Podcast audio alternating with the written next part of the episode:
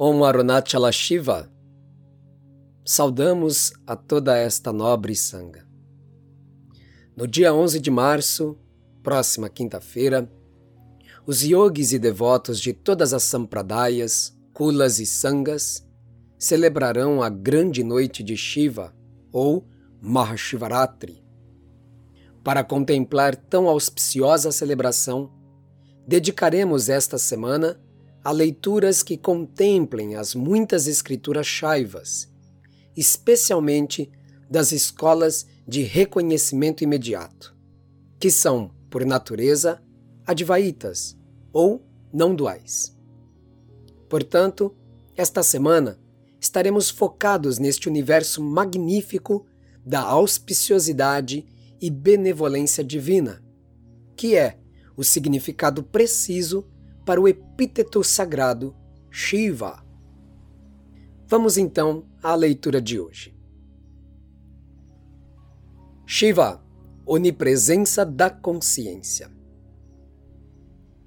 No Shiva Sanhita e em várias escrituras do Shaivismo da Cachemira, afirma-se que não existe nada que não seja Shiva, que ele é, simultaneamente, o objeto primordial da contemplação, a própria contemplação e ainda o ser real e original do contemplativo.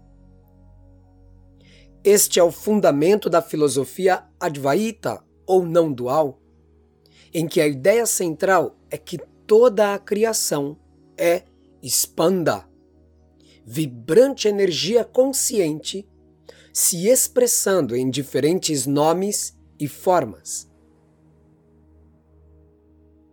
Direta ou indiretamente, nós sempre estamos elaborando e falando sobre a presença do Spanda, também evocado como Spurana. A bem da verdade, o próprio ato de falar é mais uma manifestação de Spanda ou Spurana. O termo Shaiva ou Shaivismo deriva de Shiva, considerado o Anuttara, a consciência suprema, revelada nesta mesma diversidade. Logo, é tanto transcendente quanto imanente, tanto manifesto quanto imanifesto.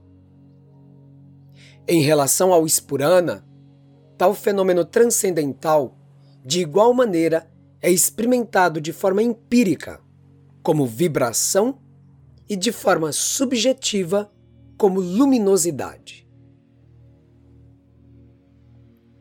O Ispurana, ou Spanda, é emanado do Rudayan, ou coração espiritual, em que as escrituras mesmas afirmam a presença de Shiva, o benévolo e auspicioso, como o habitante secreto do coração no Rudra Samhita, Cântico terceiro, no capítulo 12, consideração do essencial e do não essencial na adoração, lemos: Senhor Shiva está dentro do coração dos seres neste mundo.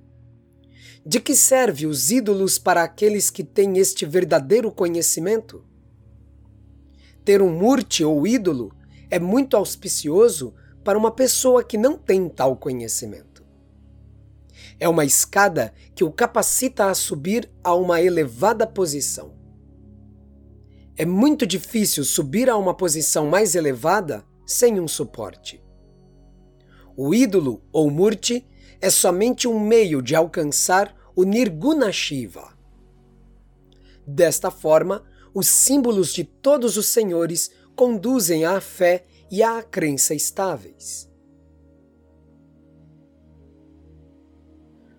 Assentamos os mortes, os ícones sagrados das deidades, incluindo Shiva Mahadeva, tão singelamente.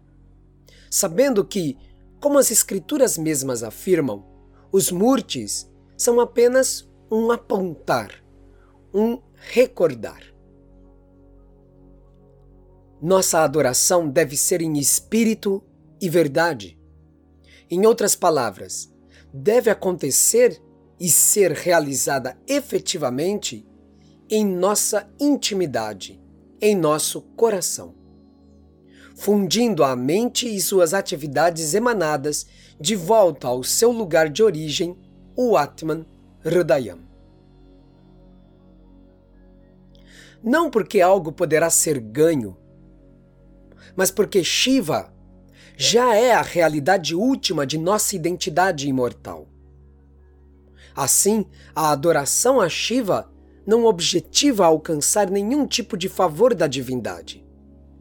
A adoração é o reconhecimento da divindade como nossa própria natureza transcendental.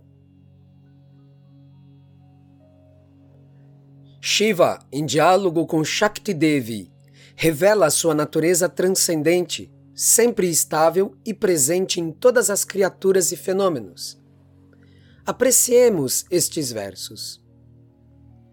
Fala Shiva Mahadeva à sua consorte divina, Parvati Devi. Eu sou a inteligência que propulsiona as ações no caminho do mérito ou no caminho do demérito. Todo este universo, o que se move e o que permanece imóvel, deriva de mim. Toda a criação é preservada por mim. Toda a criação é absorvida em mim no momento da dissolução final.